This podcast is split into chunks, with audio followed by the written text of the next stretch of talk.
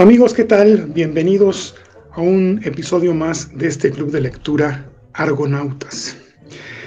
El día de hoy vamos a hablar sobre literatura deportiva y nos acompañan Iván Salgado, Luis Valencia, Salvador Flores y su servidor, Jonathan Muñoz, a quienes saludo eh, con mucho gusto. ¿Cómo están? Mi estimado Iván, ¿cómo estás? Bien, Jonathan, muchísimas gracias. Buenas noches a todos. Luis, ¿cómo te va? Hola, ¿qué tal, Jonathan? Todo muy bien, gracias. Este, buenas noches a los que nos están escuchando. Salvador, ¿qué tal? ¿Qué tal, Jonathan? ¿Cómo estás? Iván, Luis, muy buena noche. Buenas noches a todos los que nos están escuchando y muy agradecido de que nuevamente tengamos un programa más. Perfecto. Bueno, pues las lecturas que eh, hoy se van a traer a la mesa, La soledad del corredor de fondo de Alan Silitow, Muerte contra reloj de Jorge Cepeda Patterson y Cada cuatro años de Javier Malpica.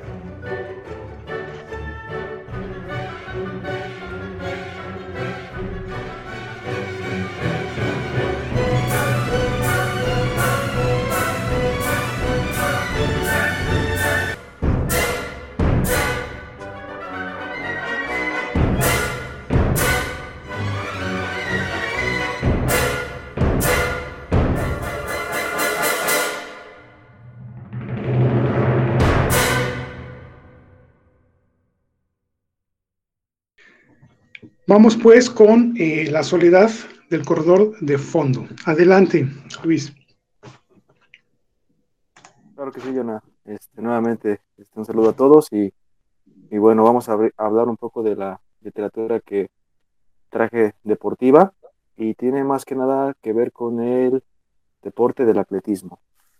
Pero bueno, Alan Silitoy publicó esta obra en el año 1959 y es un libro que contiene varios relatos. El relato principal y el más importante pues es el relato de Soledad de Corredor de Fondo, que es el cual ahorita pues voy a ampliar este, para su entendimiento.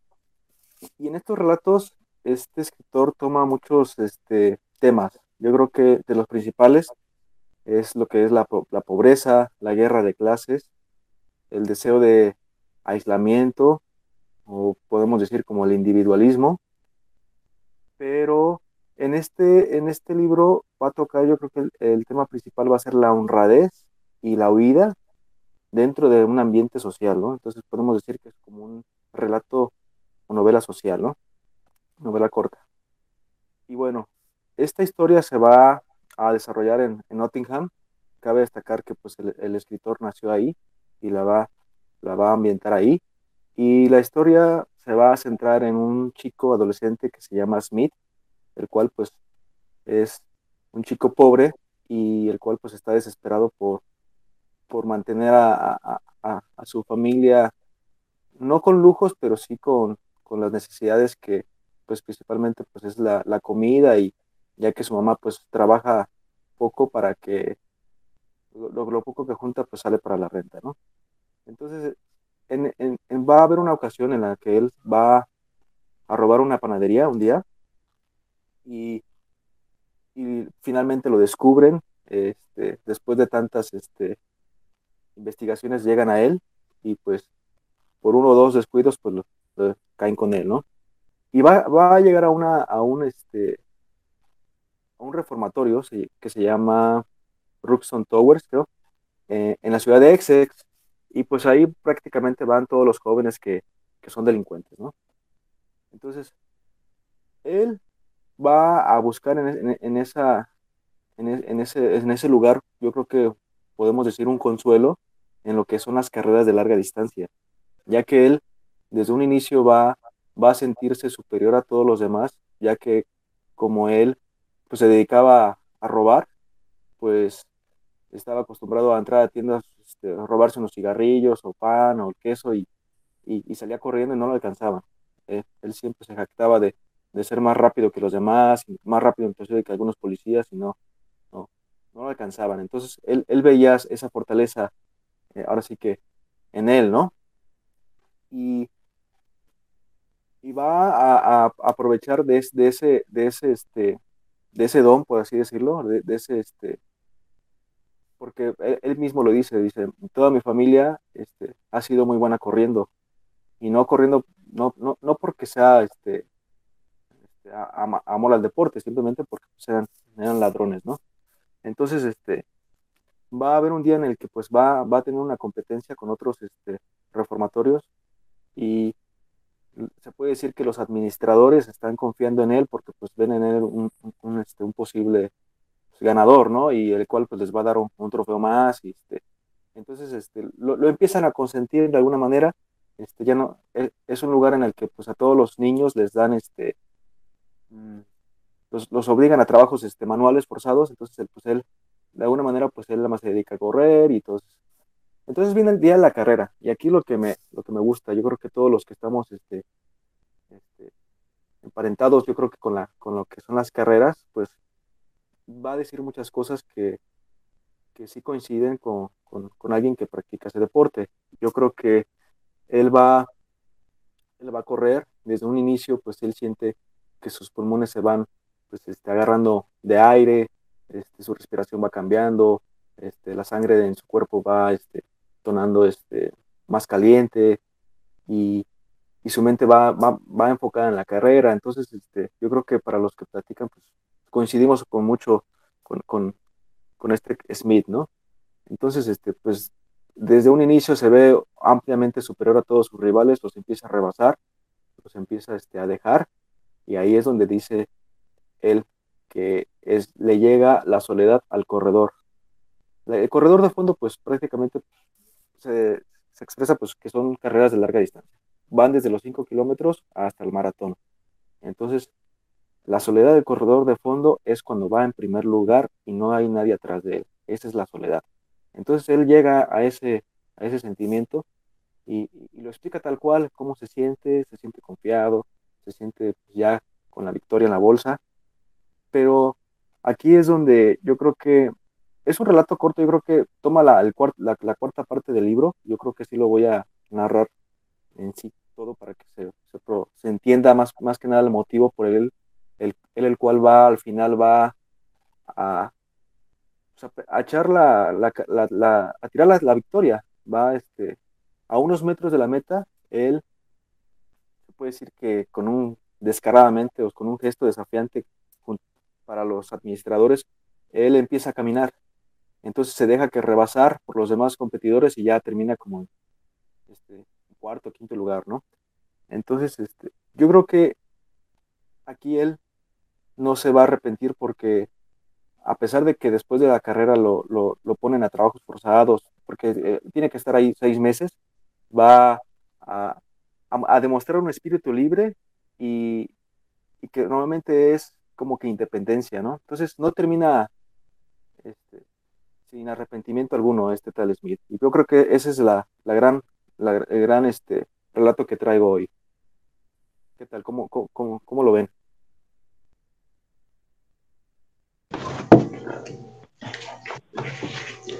Interesante, Luis. Muy interesante. Eh, fíjate que yo, por ejemplo, no, no, no, no, no tengo mucha noción de, de, ese tipo de deporte. Y, por lo que comentas, es algo interesante. Yo, sinceramente, les voy a decir, yo como que literatura deportiva, yo decía, bueno, la crónica, ¿no? A lo mejor, pero ya llevarlo más a lo literario, no lo podía concebir y, y me parece algo sumamente interesante. Ya están dando ahí, este, está picando la curiosidad. No sé, ¿alguien más que quiera agregar algo? Sí, mira, eh, a mí me llama mucho la atención. Eh, el atletismo siempre ha sido muy criticado por esas cuestiones del favoritismo y aparte porque interviene mucho el factor de, de la zona, ¿no? la gente que está acostumbrada a ese tipo de clima tiene mayores probabilidades que una, gente que viene de otra, de otra zona. Pero bueno, eh, dentro de las lecturas que yo he hecho, me acuerdo mucho de, un libro que me fascinó, me fascinó demasiado, de esta escritora mexicana Guadalupe Netel, y es el de Después del invierno.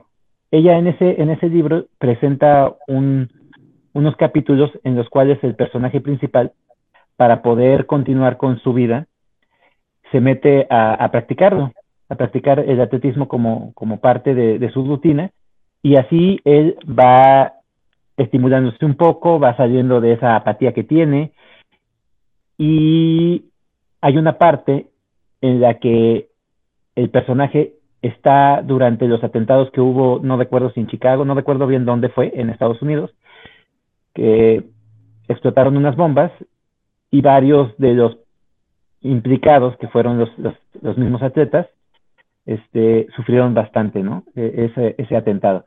Entonces, este, la forma en cómo lo narra Netel, a mí me pareció maravilloso. Me conecté tanto con con esa situación, con el mismo hecho de que el cuate está practicando diario, empieza a, tener una rutina más sana, eh, cambia su vida completamente, la perspectiva que tenía de ella misma y su misma salud cambia. Y, eso como lo narra Netel, que yo tampoco me lo imaginaba, me pareció sumamente interesante.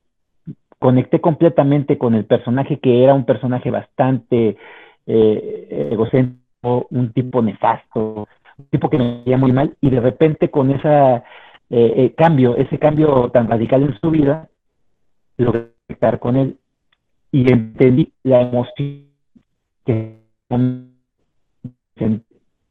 aire, de sentir, de sentir el viento. Eso, eso me gustó bastante. Y así como lo estás planteando tú, este, este, este dato, me parece muy interesante. Gustaría pensar y saber cómo es que este escritor, que es, inglés, no sé si es inglés bien, no me acuerdo bien si lo dijiste, pero eh, ¿qué tal está su narrativa? Muy buena, la verdad es que la traducción me gustó muchísimo y está muy ligera y muy este, entendible desde un inicio, el rato es muy bueno. Pero sí ah, es, claro, bueno, pero también, también Luis es, es don impedimenta, traducciones traducciones SPA casi sus cuates, ¿no?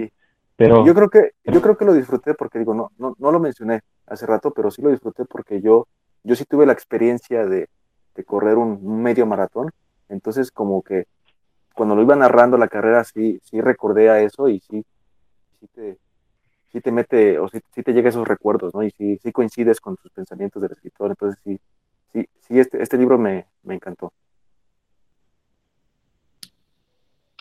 Fíjense que yo, eh, ahorita que estaba escuchando a, Luis, me, me, hice esta, como esta clasificación en mente de cuando comentó él de que era un, muchacho pobre, bueno, obrero, este, y siempre con, problemas familiares, ese tipo de cosas, que precisamente los, los deportes a veces catalogan, ¿no? O, están clasificados también para ciertos sectores de la, de la, población.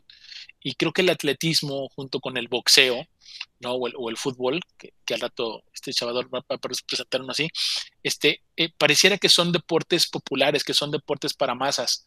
Y hay otros deportes que creo que hasta en el momento de escribirlos o cómo los van diciendo los autores, se puede mostrar distinto. Yo por ahí he leído algunos de, de, boxeo cuentos de boxeo que también este, hablan siempre de, muchachos de, barrio, de que, tienen por lo menos este, un, ingreso muy, muy escaso, eh, siempre viven a lo mejor en una, en una familia disfuncional. Y, por ejemplo, este que ahorita comentó Luis y, cuando dice esta parte de que, de que no sé ni por qué corría, simplemente había que correr, que correr, que correr. Entonces, también creo que es una forma de que quiere decirte que también es un, es un escaparate o es una forma de, de, olvidar los problemas o a veces lo que, lo que uno trae, ¿no? Y eso, eso se me hizo muy interesante porque obviamente con el que yo voy a presentar pues cambia, cambia un poquito las, las, condiciones, ¿no? Y, lo mismo si trajéramos, no sé, a lo mejor un, libro de, de, polo acuático eh, o waterpolo o, o, de, o de polo normal en, de equitación, pues te vas a dar cuenta que también seguramente la, la escritura y el, y el, ambiente en el que se van desarrollando los, los escenarios Este, hoy, por ejemplo, hoy no trajimos nada de, ajedrez, pero también en los ajedrez normalmente es, gente de, otro, nivel socioeconómico. Normalmente los personajes que presentan son personajes que tienen un poder adquisitivo mayor y, que está relacionado más como al, deporte intelectual. Entonces, sí se me hizo interesante, escuché con mucha atención. Yo, yo no he leído ese libro, pero sí ya había escuchado yo comentarios de que es un buen libro. Lo que sí me sorprendió y que no sabía y que nos comentó Luis es de que, de que son varios relatos. Eso no me imaginé, yo pensé que era un solo, un solo libro. Y, y, Luis, si, tú leíste los, los demás relatos, ¿los demás tienen que ver con deporte o ya no? Este, no, ese es el único que tiene que ver con los deportes. Ya eh, los, los, demás relatos ya mete a otros personajes, este, este, por ejemplo, mete a un, este, a un a unos esposos, a un matrimonio como, como quiebra, a un, a un hombre solitario, mete también este, pues más relaciones como, como les había comentado, así como que pues ya diferencia de clases y pobreza, entonces ese es, ese es el, ambiente, yo creo que todos los relatos, más bien como porque pues él, él fue, este, yo creo que vivió en ese ambiente, ¿no? En, lo que fue la ciudad de Nottingham, que pues es una ciudad de obreros, ¿no? Entonces, pues yo creo que trata de plasmar todo, lo más que, conoció o que él vivió pues, en estos relatos, todos son muy buenos, pero pues este, el, del corredor de fondo, pues es el, es el más sobresaliente de todos. Perfecto, mi estimado Luis. Pues sí, muy interesante el relato de El corredor de fondo. Bueno, pues ahora vamos con mi estimado Iván. Adelante. Con gusto, Jonathan, amigos. Eh, Voy, a confesar que cuando, cuando nosotros decidimos este, proponer este especial de, literatura deportiva, yo lo, que estaba casi seguro que iba a traer es un libro de Vicente Leñero que se llama Los Perdedores y que habla sobre pequeñas obras de teatro que todas tienen que ver con el mundo del deporte, pero sin embargo dije, bueno, creo que debo de dar oportunidad a otros libros que por ahí también tenía y que, y que tienen que hablar con el deporte. Así es de que me di la tarea y dije, si no me gusta ese libro, dije, si no me gusta ese libro, pues ya hablo del de, hablo de Vicente Leñero. Pero no, no, no, este, esta noche quiero compartir un libro de un escritor también es mexicano, Jorge Cepeda Patterson. Su libro se llama Muerte contra reloj y el deporte que toca es el ciclismo. El ciclismo que, que se le conoce como ciclismo de ruta, no es ciclismo de pista, es el que pues va por, las, las calles y principalmente tocan el evento deportivo en el ciclismo más importante a nivel mundial, que es el Tour de Francia. Pero primero, ¿por qué escogí a Jorge Cepeda Patterson? Yo de él he leído otros dos libros, el de los Amos de México y el primero de su trilogía, el de los Azules, que se llama Los Corruptores, que también son buenos, son buenos sus libros, no, no me ha dejado mal sabor de boca. Me queda por ahí pendiente terminar la, la saga de los corruptores. Y, cuando me doy cuenta de este libro de Muerte contra el Reloj, se me hizo muy interesante porque Jorge Cepeda es un escritor, además es columnista, eh, que todo lo, relaciona con la política en México. Él fue durante un tiempo director del periódico de Universal. Él participó muchísimos años en la revista Proceso. Este, participó, participó también en la, en la revista Vértigo, él es este fundador de la Día 7. Entonces, ha colaborado con muchísimas editoriales y con muchísimas, este, con muchísimos periódicos, este, y actualmente sigue siendo columnista para el periódico El País. Entonces, es un tipo que siempre ha estado metido con la política y sus libros tienen que ver con, ese tema. Pero cuando veo un libro que hace de deporte, dije, este cuate eh, se me hizo, por eso se me antojó, porque dije, normalmente él no escribe de esto y vamos a ver qué tal es un impacto que me llevé cuando, cuando después me enteré lo del, lo del libro, este, que, lo comentaré al, final sobre, sobre el impacto que ha tenido su, obra, ¿no? Este, Muerte contra el reloj es un libro que habla sobre un muchacho que es Marc Moriot. Marc Moriot es, es, es, mitad francés y mitad este, peruano. Este, no, perdón, colombiano porque obviamente su, mamá es colombiana y su papá, su papá es francés. Entonces, este, por eso es que el muchacho narra o empieza narrando un poquito su infancia en Colombia y cómo es que le regalan su primer bicicleta y cómo es que él empieza a montar la bicicleta.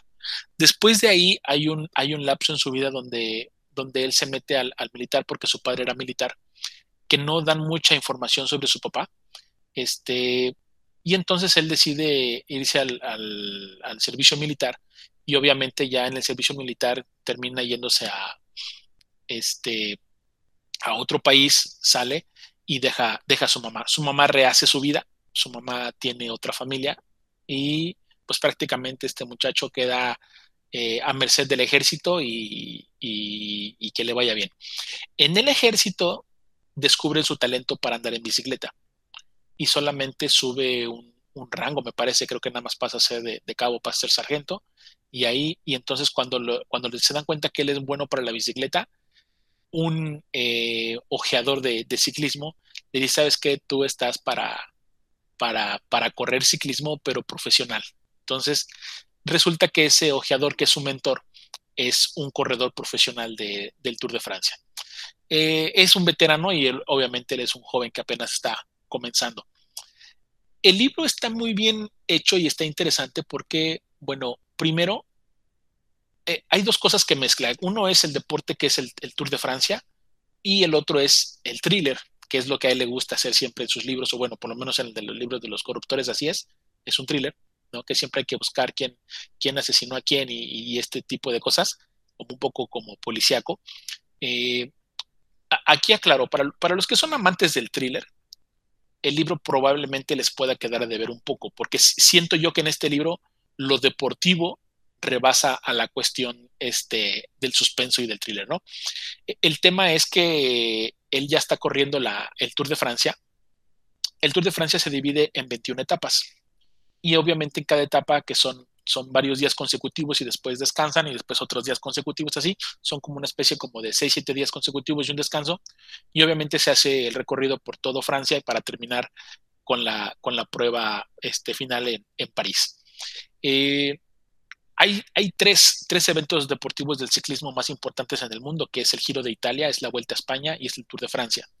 Entonces él ha escrito sobre, sobre el Tour de Francia y ha causado un poco de impacto porque dice, eso es un mexicano que escribe sobre un evento francés.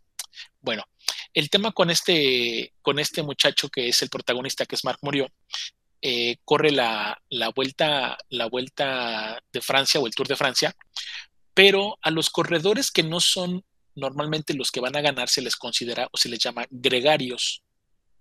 Fíjate que aquí hay algo muy importante y muy interesante que, por ejemplo, yo que no soy muy llegado al ciclismo, te da muchísimos datos para que uno conozca más sobre este deporte.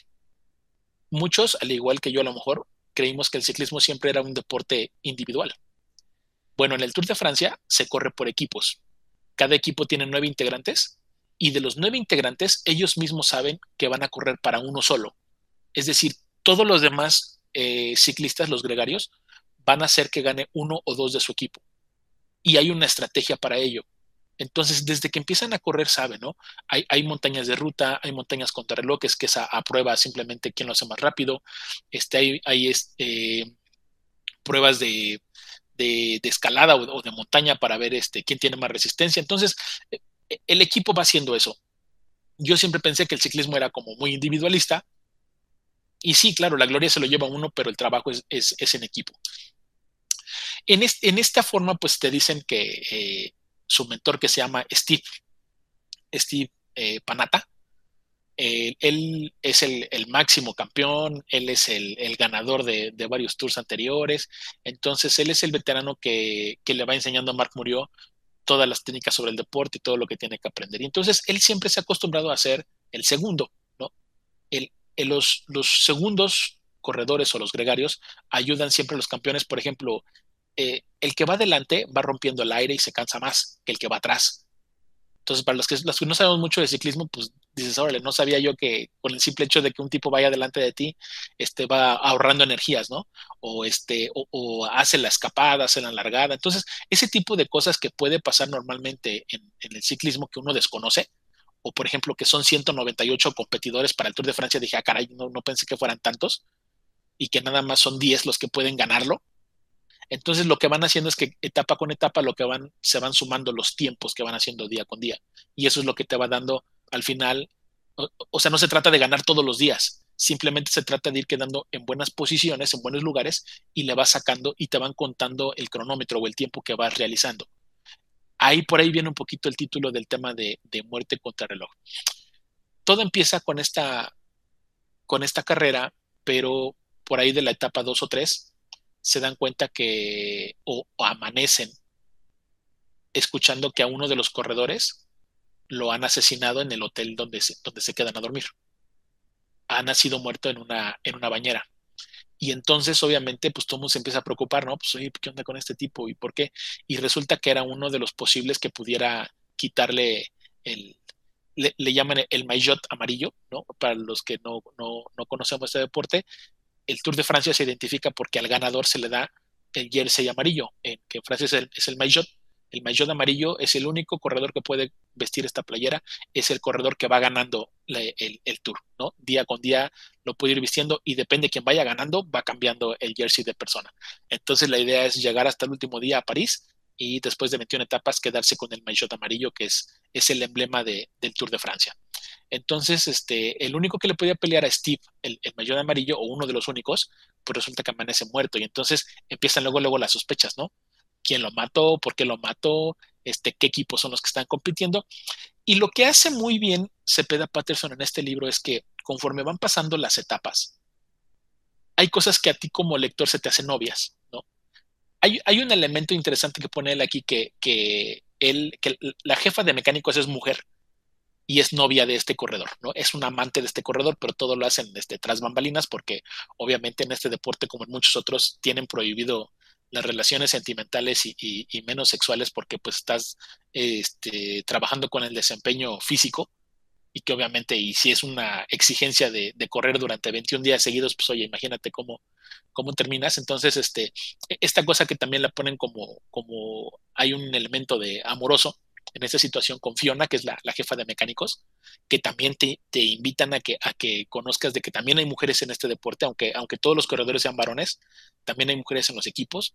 Este, normalmente ella es la que le está como metiendo ideas en la cabeza a Mark Morio de que, oye, pues deja de ser el segundo, o sea, tú tienes talento para ser el primero, tú tienes talento para ser el ganador, tú puedes enfundarte el maillot amarillo, ya no tienes por qué seguirle a él. Entonces, y, tú como lector dices, oye, pues sí es cierto, pues si este cuate es el protagonista, este cuate, ¿por qué es el segundón?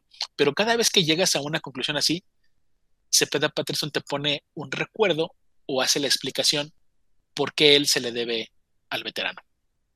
¿No? Ah, es que el veterano lo, le ayudó cuando él estaba pobre, cuando él no tenía, él, él lo sacó del, del, de la parte militar, él fue la palanca para entrar al ciclismo, él lo cuidó cuando su mamá, cuando se quedó sin mamá. Entonces, muchas de esas cosas que dices, oye, pues sí, sí, sí, sí tiene una lealtad muy grande a su amigo, ¿no? Porque más que su amigo termina siendo como su hermano de, de crianza, casi, casi. Y cada elemento así que a veces se hace un poquito obvio, eh, Cepeda Patterson en el siguiente capítulo te, como diciendo, no, no puedes irte por acá porque existe esto, ¿no? Entonces, el, libro va bastante bien. E, es un, es un libro un poco extenso, no está tan cortito. Son 310 páginas. Y lo que a mí me gustó mucho es que en cada etapa te dan una explicación diferente de algo del ciclismo. Y creo que se aprende bastante con este libro.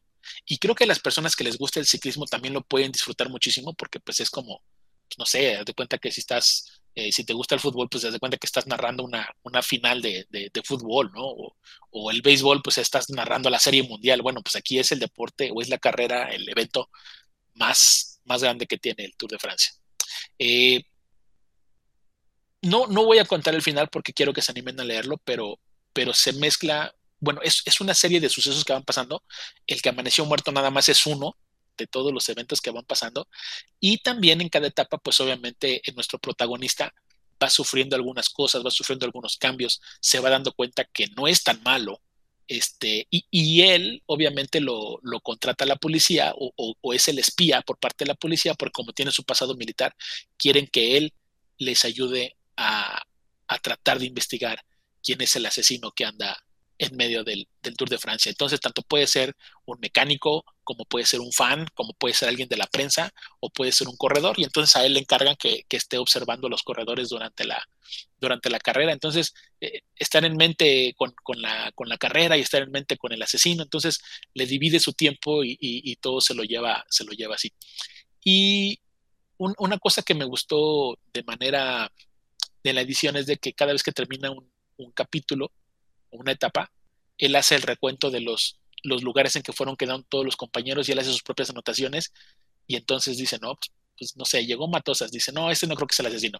Llegó Paniuk, este sí me late porque hizo esto y esto. O sea, va haciendo como sus anotaciones y además los va poniendo en un listado y sí hace las dos comparaciones, hace los tiempos que llevan los contrarios para ver si los alcanza o no, o no les alcanza para ganar y además cuál es su, su perspectiva que tiene sobre el tema del asesinato o los asesinatos. Entonces, esta parte me gustó. ¿Qué no me gustó del libro?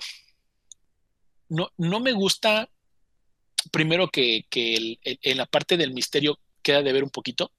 Hay algunas cosas que dices son obvias y que dices, oye, pues, ¿cómo es posible que pasó esto? Y no, o sea, en el evento deportivo del ciclismo más importante. Y también este, que el final está muy abierto.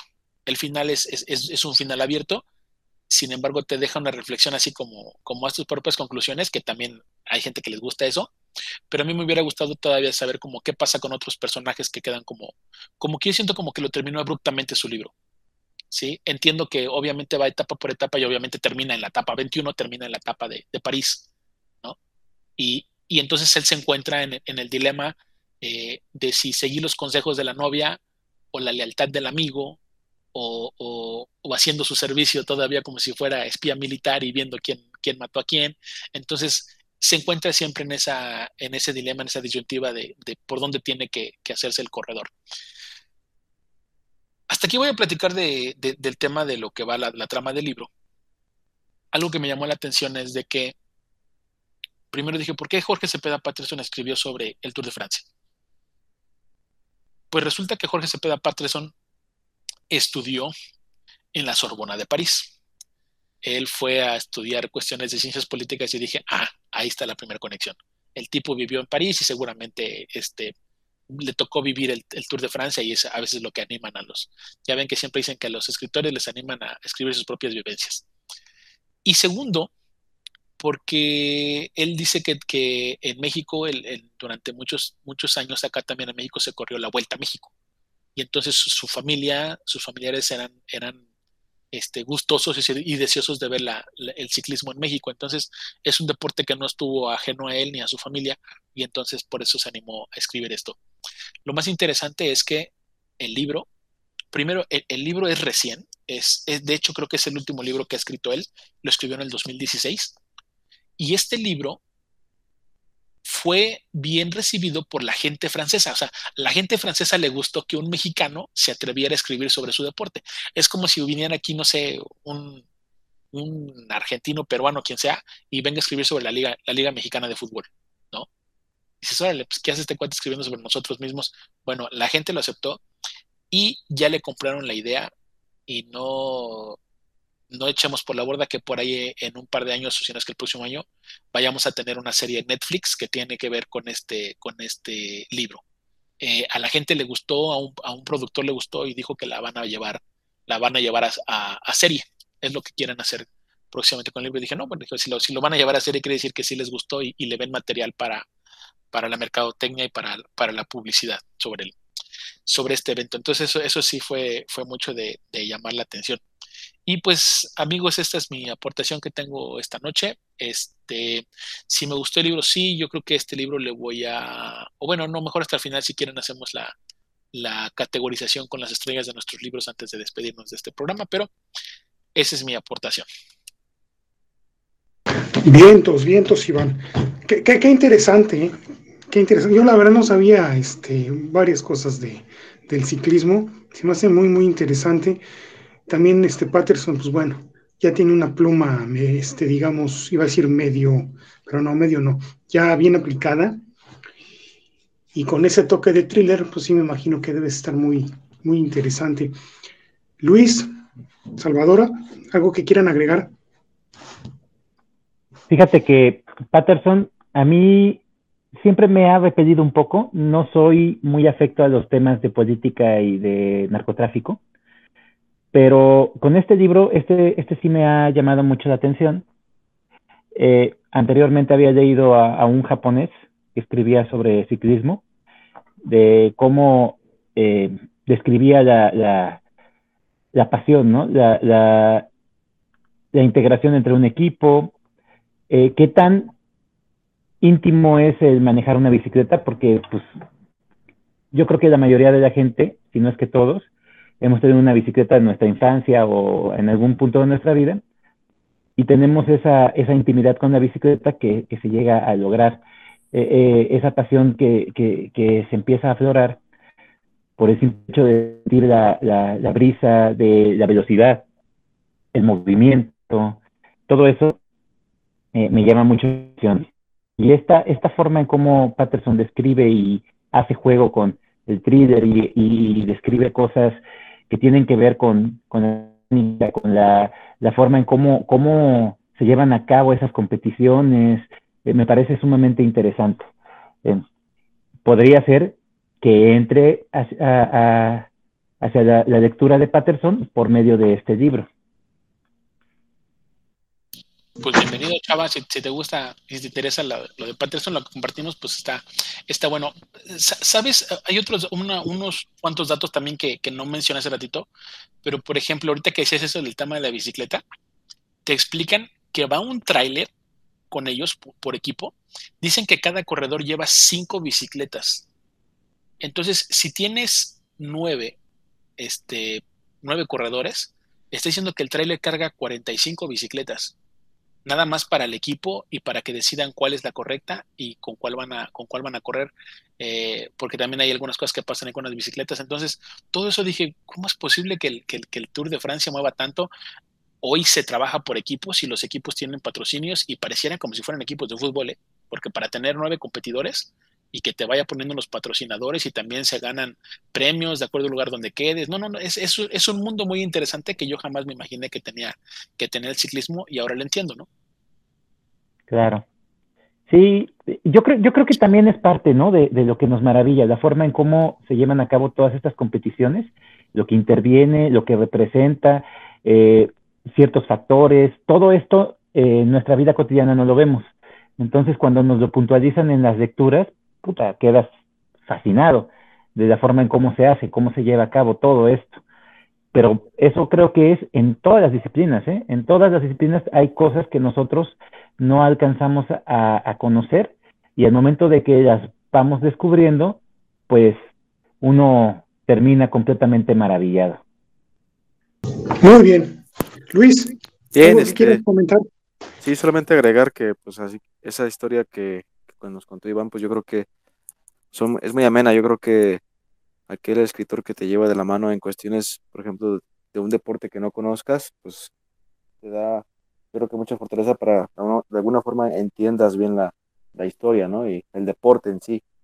Y está bien, yo creo que es, es este, interesante la propuesta, yo creo que eh, es probablemente una historia de, intriga, ¿no? saber quién, quién fue el que asesinó al, al posible este competidor y yo creo que sí, este, me animaría a leerlo también, ¿eh? Muy bien. Pues amigos, antes de seguir con el platillo polémico de la noche, que es el fútbol soccer, les voy a comentar este libro que ya tiene pues, cierto tiempo en mi librero, que es de Píndaro, un poeta griego. Entonces vamos a dar un salto a la antigüedad y quiero compartirles una pequeña lectura de una olímpica, que así se llaman este conjunto de... Eh, eh, es una mezcla entre odas y discursos. Y se llaman así, olímpicas. Tiene otras también como las píticas, nemeas, istmicas, en fin. Pero lo más curioso de aquí es que viene apuntado a quién se le está dando, a qué atleta se le está dando esta olímpica, y viene la fecha. Por ejemplo, en esta dice, Acromio de Etna, vencedor en la carrera de los carros, Olimpiada número 77, 472 antes de Jesucristo. Dije, bueno, wow, ¿no? Qué, qué, trabajo histórico para poder recapitular todo esto. Dice así, oh musas, abandonemos a Sisione y los juegos de Apolo, conduzcamos el coro triunfal hacia la nueva ciudad de Etna, en la opulenta casa de Cromio, cuyas puertas resultan demasiado estrechas para dar paso a los huéspedes que allí se congregan. Preludiad los dulces conciertos de vuestros himnos. He aquí que el vencedor, en pie en su carro glorioso, nos invita a cantar a la tona y a sus dos hijos que reinan juntos en la célebre Delfos. Dicen a menudo que una ilustre hazaña no conviene que ruede por el suelo y se pierda en el olvido, pero la voz divina de la poesía se asocia a la gloria. Despertad los acentos de la flauta y de la lira que se estremecen, en honor de estas grandes luchas ecuestres que Adrasto consagró antaño a Apolo en las orillas del Asopo. Bueno, y así me puedo seguir, lo que pasa es que está un poco extensa, entonces no la, no la leo toda, pero lo quería compartir para que nos diéramos una idea de cómo también el deporte antes eh, se, se, se, llevaba ¿no? a todo esto. Siempre han existido los cronistas, lo que viene siendo ahora eh, pues los, los locutores, ¿no? Siempre hay una voz que está acompañando a los deportes y eso me parece fabuloso. Eh, no sé si alguien quiera eh, aportar algo sobre mi lectura y sobre más datos de la antigua Grecia y los deportes o ya nos pasamos directamente con Salvador. Yo, sí quiero com comentarte, Yona. Fíjate que yo tengo ese libro y no, no, me, no me he dado la oportunidad de leerlo, que se llama Las Odas de Píndaro, de una biblioteca clásica por ahí que sacó Gredos. Este, y precisamente lo, compré porque por ahí en algún lugar leí que decía que Píndaro era el poeta o el escritor de los, el orador de los, de los atletas. Y dije, ah, se, se, me hizo muy interesante. Además que tomemos en cuenta que obviamente para los griegos el deporte siempre fue algo trascendental, ¿no? No por nada, gracias a ellos todavía tenemos Juegos Olímpicos y muchos deportes que se practicaban en la antigua Grecia que hasta la actualidad siguen practicando, pero pues creo que fueron los, los iniciadores de, de las gestas deportivas y también de este acondicionamiento físico-atlético que para ellos era muy importante. Entonces, eh, ahorita que lo, que lo leíste, pues dije, no, ya, ya, ya tengo ahí un, este, un marcapasos, pero apuntándome de que ya tengo que, pues a lo mejor no leerlas todas porque pues también es un libro un poco este, voluminoso, pero, pero irle avanzando poco a poco y, y creo que, que, se encuentran cosas interesantes. Me gusta esa, esa idea de, de retomar a Píndaro. Igual, Joné, gracias por darme otra, otro pendiente más en, en mis lecturas. Ya saben, como siempre, yo eh, me encanta eh, que la gente se quede con ganas de leer más. Bien, bien, eh, la verdad es que fue buena historia, ¿eh? Ahora sí que también voy a tener que buscarlo. Sí, hay varias ediciones. Y sí, eh, como comentaste, Iván, yo sí también recomiendo que la lectura sea, eh, que no sea directa y de un trago, vale el término, porque a veces nos devoramos los libros. Este no, este sí es como para que lo dejes en tu buró un mes y ya, ahí cada que te acuerdes vas leyendo una o dos olímpicas, se disfruta más. Y, y probablemente va a ser el, el, escritor más antiguo que haya sobre el deporte, ¿eh? Si nos ponemos a buscarle, no creo que haya alguien más antiguo que él. Seguramente, seguramente que que es el más, el más antiguo. No, pues gracias, Jonah, por la, por la recomendación. Hombre, bueno, pues ahí quedó, ahí quedaron las Olímpicas de Píndaro y ahora sí nos vamos con Salvador Flores. Adelante. Perfecto. Okay. Yo, yo nada más para, antes de, de cerrar con el, el, libro que yo voy a presentar esta noche, quiero hacer mención, como una especie de mención honorífica a los demás deportes, porque independientemente de, que seamos pocos y, y, hayamos abarcado bastante con esta, esta presentación esta noche, quedan muchos fuera, ¿no? Como lo es eh, los deportes individuales, bien claro lo, lo, lo, mencionó Iván, y los deportes en conjunto. siendo que también los deportes son una parte muy, muy importante para el desarrollo de todas las sociedades y en particular para el desarrollo de una persona. Esto es debido a que es una de las grandes pasiones, una de las grandes motivaciones que tiene el ser humano. Entonces, hablar, por ejemplo, del boxeo, y, hay, hay, muchísimos relatos, Julio Cortázar hace una, unas descripciones muy bonitas en su último round y en algún otro relato de, boxeo.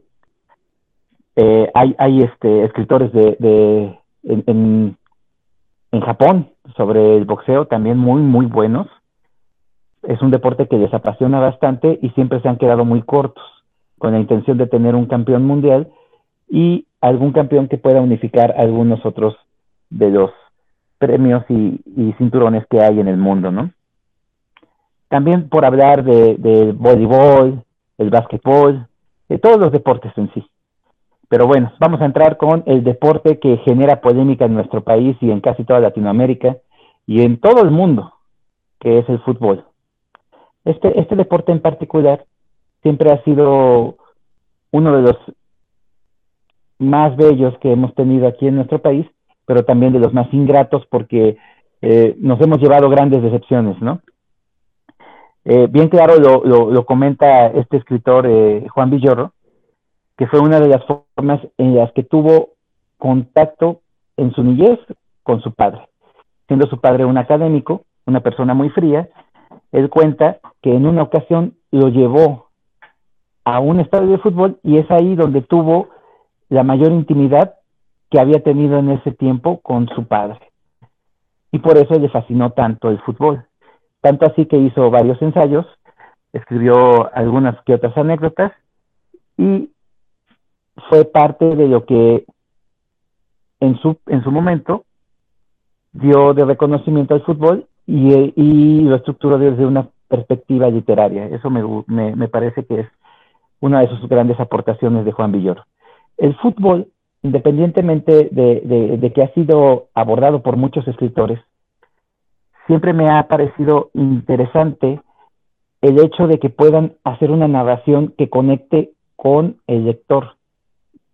Y eso también lo podemos ver en los periódicos y la crónica. Pero cuando se lleva de una forma narrativa, creo yo que cumple con una de las grandes funciones que tiene el deporte, que es la conexión y la pasión. Eso me, encanta. Este libro de, Javier Malpica fue, muy grato para mí, empezando porque pues el tema es el fútbol, ¿no? A mí me encanta verlo y me, gustó en su momento haberlo practicado. Pero con una frase fue que me llamó mucho la atención y que me convenció completamente para poderlo leer. Y esa frase es la de es la siguiente. Cuando se trataba de fútbol, yo solía perder la cabeza.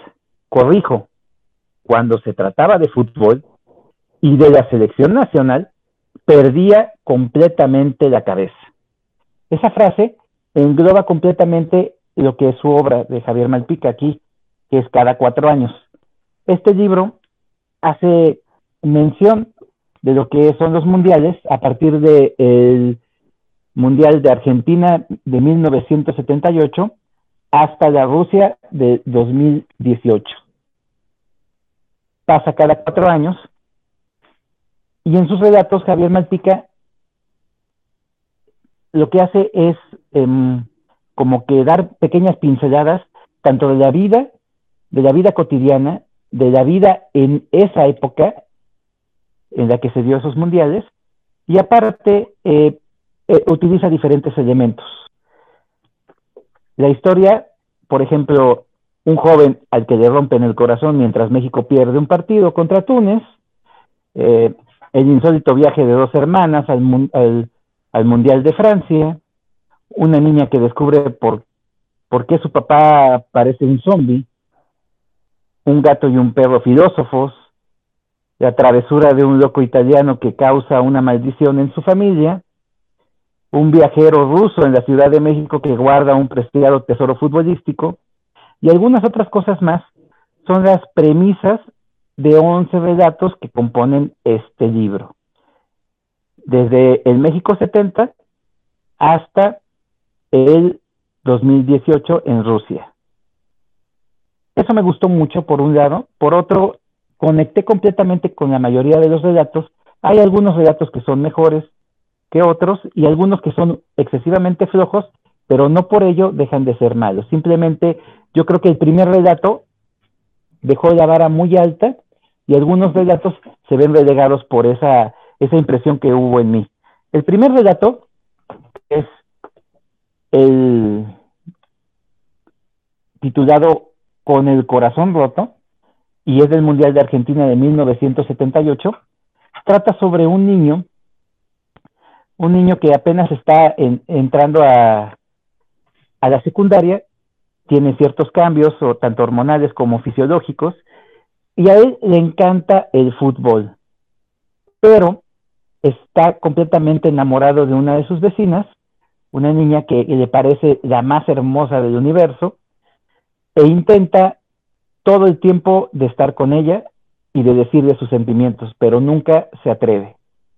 Para esto, pues México va a jugar contra Túnez y entonces en el primer en, en las primeros diálogos que tiene la narración está este cuate con su primo y le pregunta en dónde está Túnez y pues su primo le contesta que pues cree que está por el desierto del Sahara.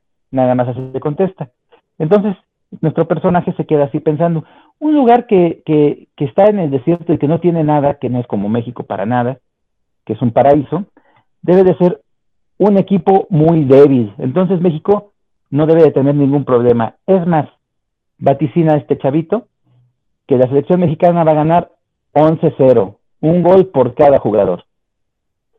Pero bueno, la historia continúa, la niña se le acerca, le pide que por favor le enseñe todo lo que sabe sobre el fútbol y empieza a jugar con él. Empiezan a jugar a penaltis, le empieza a comentar cómo es las reglas del fútbol y pues la invita, la invita a ver el partido de México contra Túnez en su casa. El niño todo el tiempo se está refiriendo a, a esta niña como su casi novia. y eso me llamó mucho la atención y me dio mucha risa. Dice, caray, esto, esto me suena a, posible tragedia. Su casi novia todo el tiempo, ay, mi casi novia, mi casi novia aquí, mi casi novia allá. Dije, ok, va, sigamos con el relato. Entonces el niño llega a su casa, está su tío, que es el clásico tío cervecero, eh, canijo, que le encanta la ironía y, es apasionado del fútbol, listo para ver el partido de México contra Túnez. Su mamá que es muy religiosa y que trae a su San Antonio para que le dé suerte a la selección. Y pues el niño y su casi novia están ahí presentes para ver el fútbol.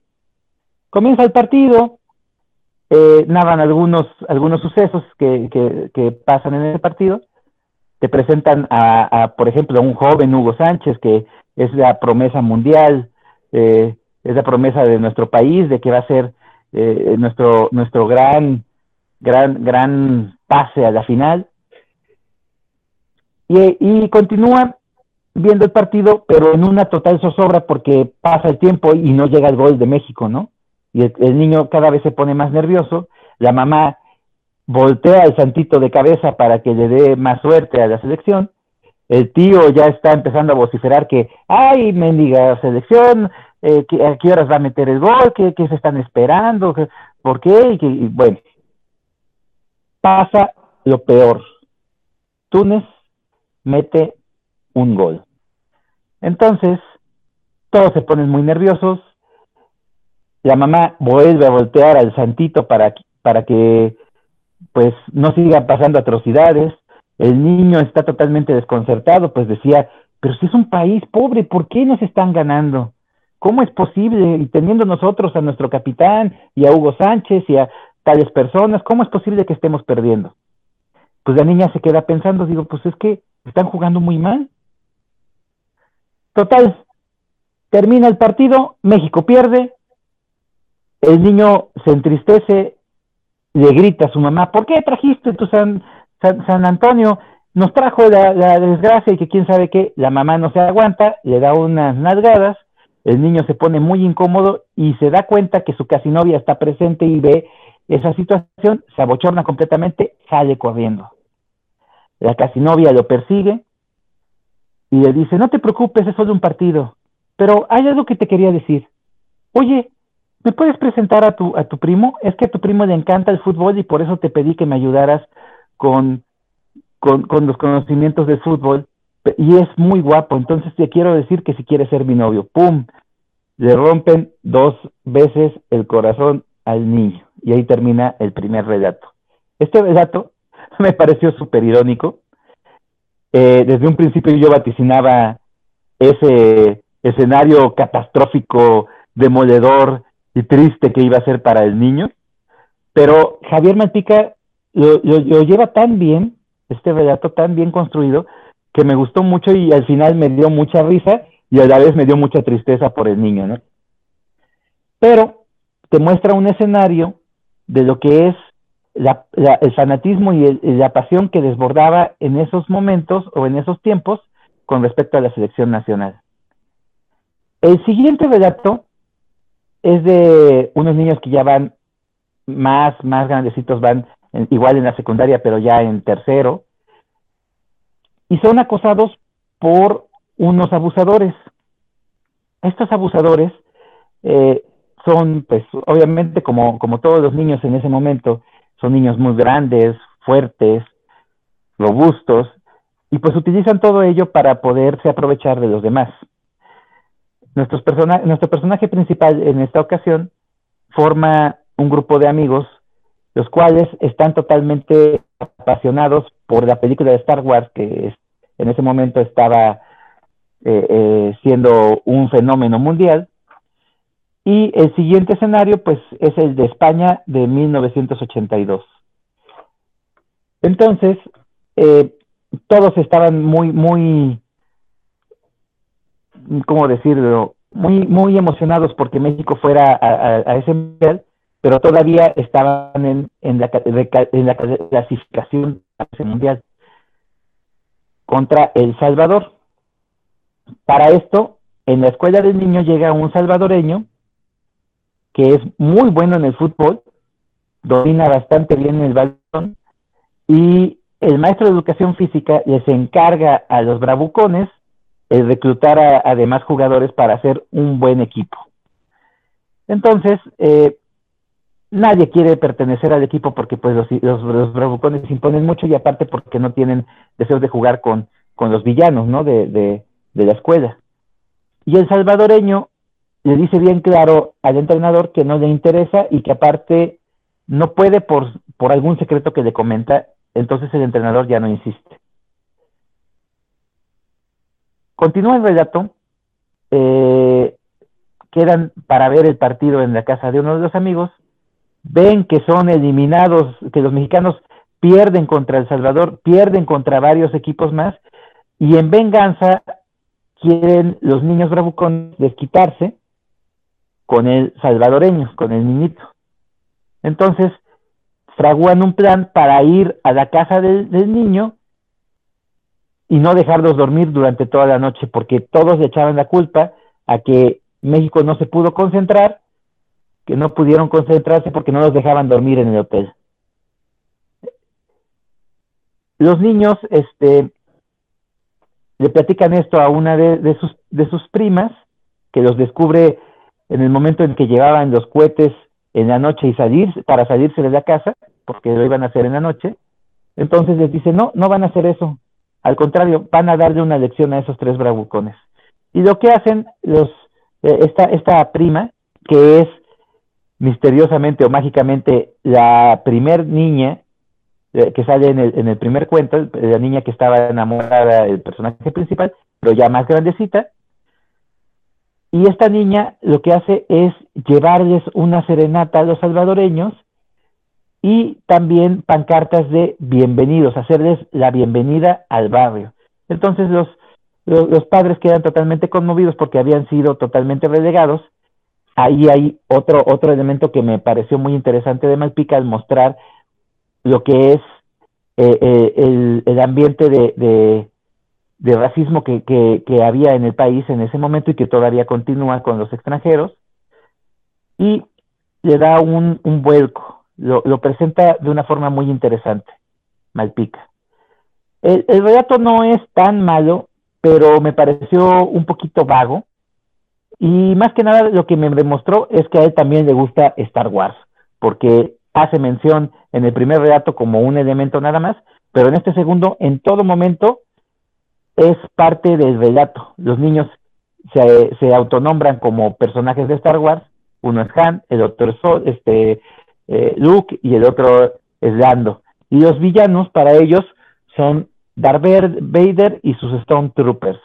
Entonces ahí no me gustó tanto el relato, pero no me parece malo.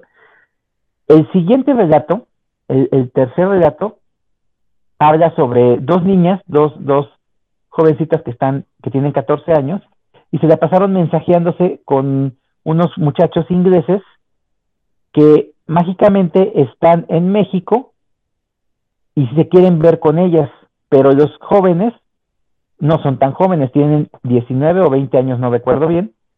Entonces le piden ayuda a sus hermanas, que a pesar de que son como el agua y el aceite, pues aceptan porque ven las fotografías de los chavos y los, los, ingleses están así como de, de, de película. Entonces aceptan el salir con ellos, haciéndose pasar por ellas, y en ese momento se citan en un bar durante uno de los partidos que tiene México contra otro, otro país que ahorita no recuerdo bien tampoco el nombre. Pero lo interesante de este relato y que me llamó mucho la atención es cómo Javier maneja el elemento de la narrativa, siendo que la, la, la personaje principal, que tiene casi 15 años, está tan furiosa y tan molesta y no les interesa para nada el fútbol a ellas. Pero empieza a ver el partido, esta chica ahí en, en el bar, comienza a ver cómo la gente se pone nerviosa, toda la gente está eh, hermanada en ese momento.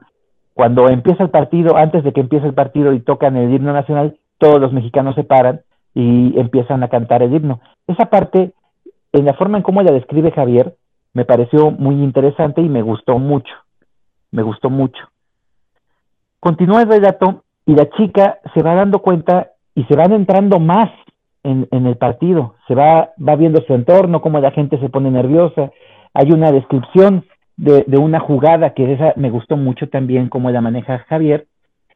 Y es precisamente una jugada de fútbol en la cual dos, dos mexicanos hacen, hacen que el balón nunca toque el, el, suelo y la chica lo, lo compara con voleibol. Dice, caray, hicieron una jugada como si fuera de voleibol, nunca tocó el suelo la pelota y en ese momento, uno de los jugadores hace una especie de tijera y mete el primer gol de México. El bar completo se vuelve una locura, todos gritan y eso a la chica le llamó mucho la atención y le extrañó completamente. Cada vez va perdiendo más el interés en, los, jóvenes que están con, su hermana y con su amiga de su hermana y se va metiendo más en, ese ensimismamiento del juego y, se va volviendo una apasionada completamente del fútbol, viendo todas las emociones que implica, viendo cómo la gente cambia de un estado eufórico a un estado de preocupación, a un estado de sobra, a un estadio, a un estado de completa, eh, de completo júbilo, y eso a ella le conectó de tal forma que también la hizo ser una seguidora de la selección nacional. Ese tipo de relatos, así como los plantea Javier, me parecieron sumamente interesantes, bastante enriquecedores. El que meta ciertos elementos de la época también me gustó, a pesar de que esta lectura, esta, esta, esta, estas obras están enfocadas en literatura juvenil, a mí me parece que utiliza los elementos de forma muy, muy interesante. Esa parte en la que, por ejemplo, muestran que el, niño salvadoreño era relegado y excluido por parte de todos los mismos compañeros de la escuela y cómo la misma sociedad repetía a sus padres, me pareció sumamente interesante porque en ningún momento habla sobre racismo ni existe la palabra en el relato y aún así te das cuenta de que eran relegados completamente por la sociedad. Esa forma se me hizo muy interesante. Al igual que como esta chica, siendo una, una, jovencita que no le interesa completamente el, el fútbol, termina siendo totalmente apasionada con un solo partido. Eso es parte de lo que hace esta narrativa y esta intención del autor de ir metiendo poco a poco al lector y de hacer que también sienta la vibra y la, la, emoción del deporte, me parece que es una de sus grandes aportaciones de Javier Malpica. El libro no es ni complejo ni muy difícil de leer, por eso está enfocado en literatura juvenil, pero tiene un gran mensaje. Y eso es también parte de lo que el deporte en general quiere dar a entender, la, la, la forma en cómo se pierden las distinciones y los problemas políticos y entra una verdadera competición. Es parte de las intenciones de hacer este, este tipo de competencias, las competencias en las cuales entran diferentes naciones. Y es parte de lo que a mí me encanta del deporte, cómo la gente puede ser de diferentes estratos y tener el talento o no tenerlo, a pesar de que, por ejemplo, puede ser una persona sin recursos y tiene un gran talento, o una persona que tiene todo y no tiene ni una pizca de entendimiento de lo que es ese deporte. Pero bueno, ¿qué les parece, compañeros? Esta obra que les estoy presentando sobre nuestro deporte nacional. Cuando hablen del fútbol, por favor, se levantan y hacen una reverencia. Bueno, ya me levanté, chava. Y quiero decirte que me hiciste recordar tantas cosas, tantas, tantas cosas. Eh, pues digo, creo que en, México casi todos somos futboleros. Eso de los mundiales, pues yo tengo muy, muy, muy vagas imágenes del 86, pero mi papá me llevó a ver un partido, puros flashazos, pero, pero sí me acuerdo. Ya de acordarme bien del 94 en adelante, y bueno, son tantas emociones, eh, desilusiones también, ¿no? Por supuesto, creo que cada cuatro años nos emocionamos y nos decepcionamos, pero nos gusta y nos fascina y volvemos a gritar y estar atentos a los partidos de la selección. Eh, y bueno, ya hablando respecto al libro, me, me, parece, yo no conocía a Javier Malpica, me parece muy interesante, sobre todo en el relato de que pone los nombres, ¿no? De Star Wars también, cómo, cómo mezcla ambas vertientes y bueno, pues así como yo con las eh, Olímpicas de Píndaro, ya ustedes me dejaron también una lista. Ya no sé qué voy a hacer con tantos libros, pero qué delicia. A ver, mi estimado Luis, Iván, ¿a quién quiere comentar algo? Sí, eh, la verdad es que se me hizo muy, muy buena, muy buen libro. Este, yo creo que he acertado yo en ese comentario de Salvador en el que pues yo creo que el fútbol y tanto otros deportes, yo creo que también puede ser un buen un gran vínculo con el, con el padre, ¿no? Y, y sí, yo recuerdo también, digo, ahorita que todas las vivencias que dice y, y, que experimentan de los personajes, pues también la primera vez que fui al estadio fue a ver a la, a la selección, pues fue a la Azteca y fue para mí fue impresionante desde, desde el simple hecho, este, pues todo, todo, todo, todo el ambiente que hay. Entonces sí, sí, sí hay este, cosas que sí me, me hicieron recordar y pues muy padre, muy padre. Ahora, ahora sí que muy, muy padre la historia y pues el fútbol, pues no se digas el deporte principal aquí de México, ¿no? Y padre, que, que un escritor lo plasma así. Fíjense que yo, eh, ahorita que, que estaba hablando Salvador, empecé a, a hacer un poquito de recuento de cuántos libros de fútbol tengo y de los que he leído y, y saqué un listado como de nueve o diez libros que tengo yo respecto al fútbol. Primero, decir que cuando dijimos que íbamos a hacer este especial deportivo, yo dije, no voy a escoger fútbol porque seguramente alguien lo va a llevar y no quiero repetir el deporte. Y mira, Chava no me quedó mal y Chava trajo fútbol porque obviamente vivimos en un país futbolero. Y el deporte que se come, que se duerme, que se sueña, que se piensa en este país es el fútbol. ¿no? Entonces, este, yo dije, no, no, no, no voy a llevar uno de fútbol porque alguien lo va a llevar. Y, ya apareció. Sin embargo, creo que en la forma como, como escuché los relatos, porque no conozco yo este libro de, Javier Malpica, sí deja entender algo muy claro que es que lo más importante de todo es el fútbol, sea, no, importa desde el primer relato que nos dijo del, del chico este que pierde a la, a la casi novia, ¿no? Al final de todo lo que, lo que dio triunfando fue el fútbol, porque al final el fútbol es el que le dio a, ella para seguir buscando al primo, ¿no? Igual en, el otro, el relato de Star Wars, también lo más importante fue el fútbol y en el último, o sea, en, eh, en México el, fútbol, y para muchas personas es prácticamente, dicen, es una religión, ¿no? Entonces, e, esto me, me, me deja en el contexto de lo que nosotros somos, de lo que nosotros vivimos y del, y del tema que ya lo dijo Jonathan, de que, de que vivimos en la eterna decepción con nuestra selección, de que cada cuatro años pierde y pierde y pierde y pierde, pero ahí estamos. Este, de hecho, hay un libro por ahí que ahorita estaba recordando uno que se llama Así se puede, y es la historia de la selección mexicana en los mundiales de fútbol, así tal cual. La historia de la selección mexicana con un prólogo de Raúl Orbañanos, que está muy bueno, que está, está muy interesante.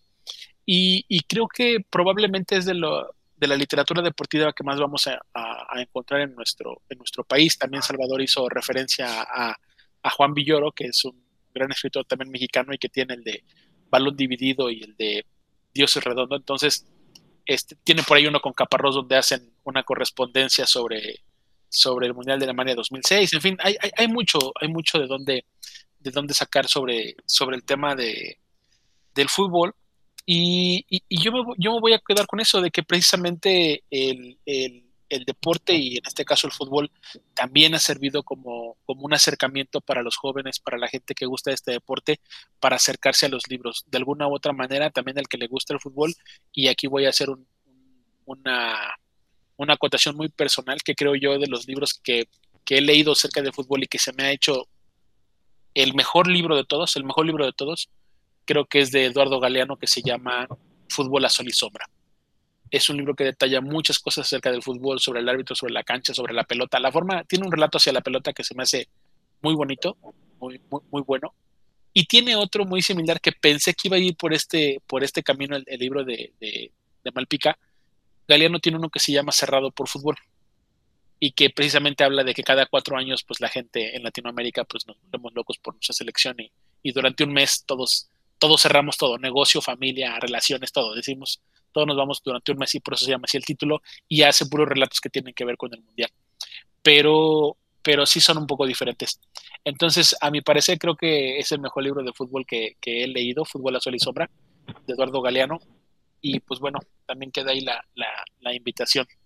Pero bien, bien, creo que, creo que Javier Malpica puede ser una buena opción para nuestra literatura mexicana referente al deporte este, y no, no, sé si tenga más obras, supongo que sí tiene más obra, ¿no, Chava? Y, escribe sobre otras cosas este señor, ¿no?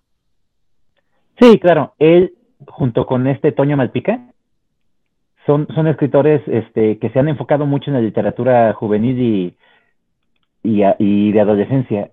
Fíjate que tiene, este Toño, por ejemplo, tiene un, un, una serie que es bastante oscura y me gusta mucho, pero me fascinan sus portadas y aún así considero que en ocasiones el tema no es tan juvenil.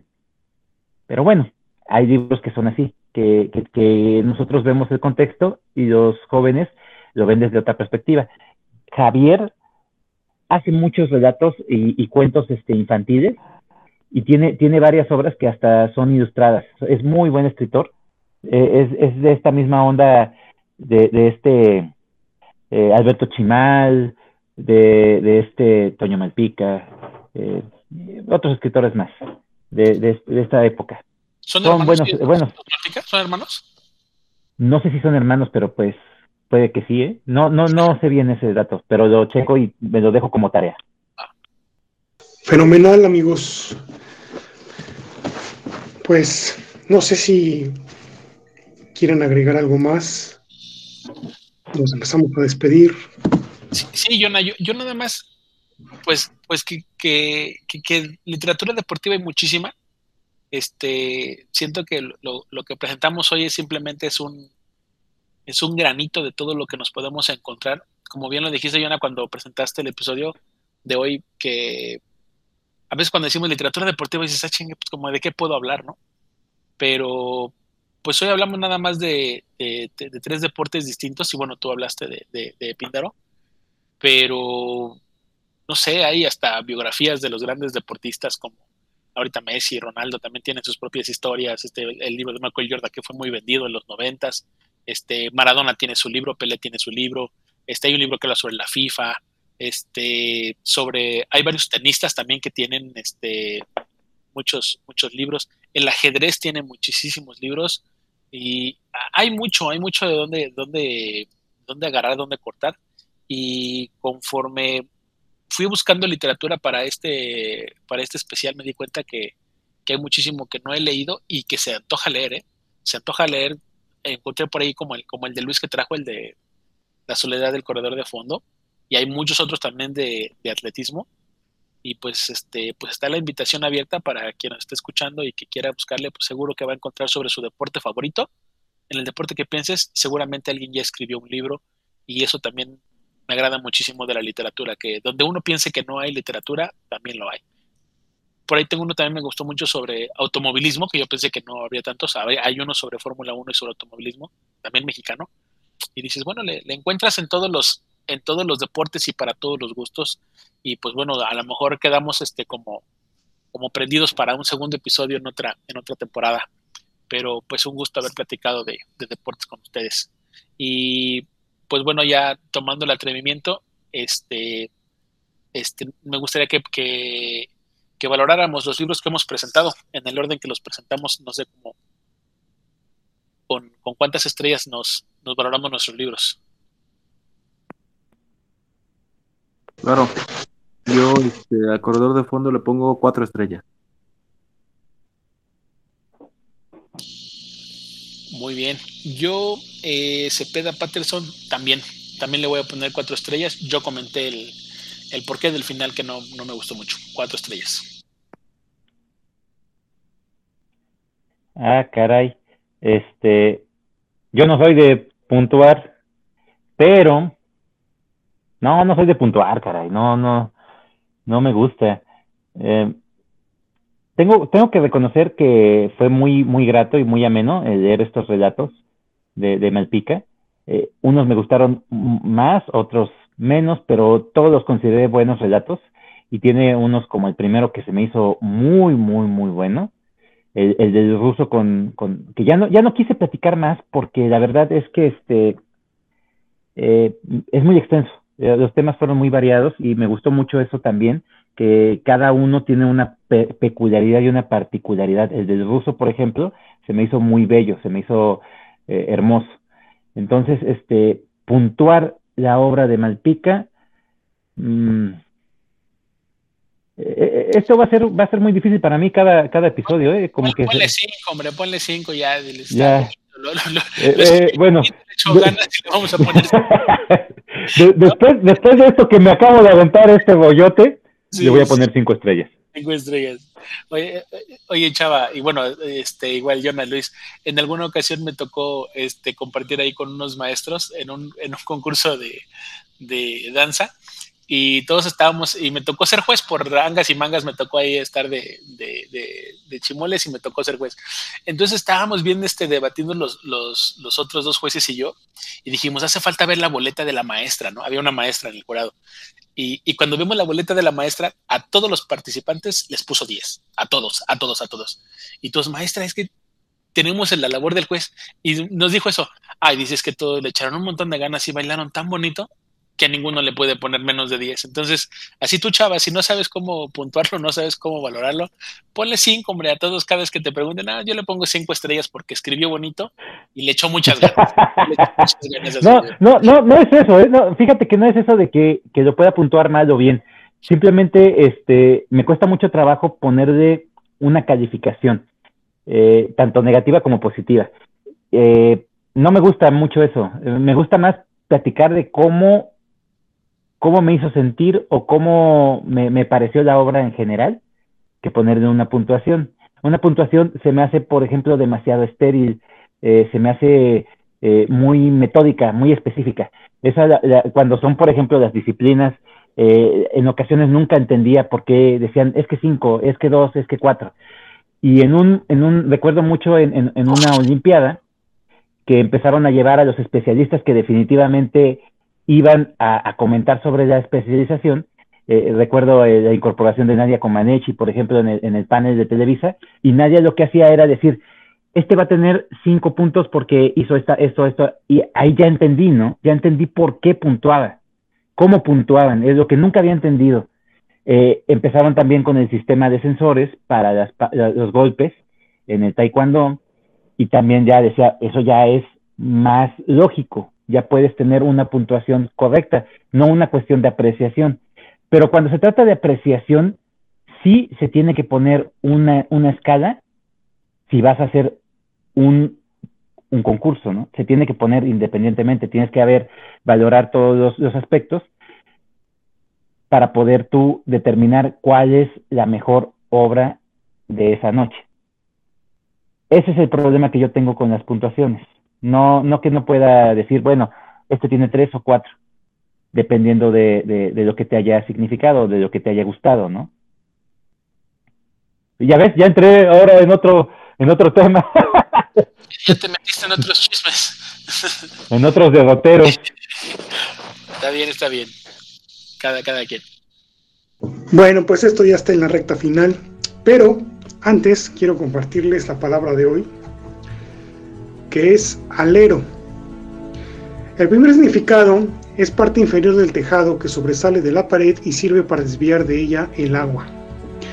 Pero el segundo significado que tiene que ver más con el día de hoy es jugador de básquetbol que en la fase de ataque desarrolla su juego por los flancos de la cancha y tiene la misión de encestar desde la media distancia. La palabra, repito, alero.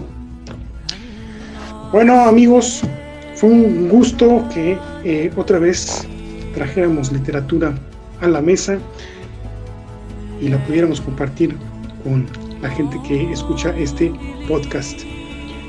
Salvador, Luis, Iván, me despido de ustedes y de todos ustedes también amigos. Perfecto muchachos, muchas gracias. Yo quiero agradecerles a todos los que nos hayan escuchado y aparte a mis compañeros por haber compartido esas gratis lecturas. Eh, sí, quedamos cortos, pero aún así creo que presentamos y logramos lo que queríamos con eh, este, este círculo. Muy buenas noches a todos bueno, aprovecho también para despedirme, agradeciendo a todas las personas que nos escuchan y que nos hayan dado un espacio. Esperamos que se la hayan pasado bien. Gracias a mis amigos Luis, Jonathan, Chava. Buenas noches. De igual manera, también agradecer a, todos los que tuvieron la oportunidad de escucharnos en este círculo de lectura especial, deportivo, este, muy, muy vasto en cada deporte que presentamos, pero pues como dicen, nos quedamos cortos con toda la cantidad de que hay. Ahora sí que un saludo a todos y pues nos vemos en el siguiente sí, plática de Círculo de Lectura. Sin antes decirles que no se pierdan todos nuestros episodios y los que van a seguir llegando. Recuerden, somos el Club de Lectura Argonautas. Pásenla bonito, nos vemos.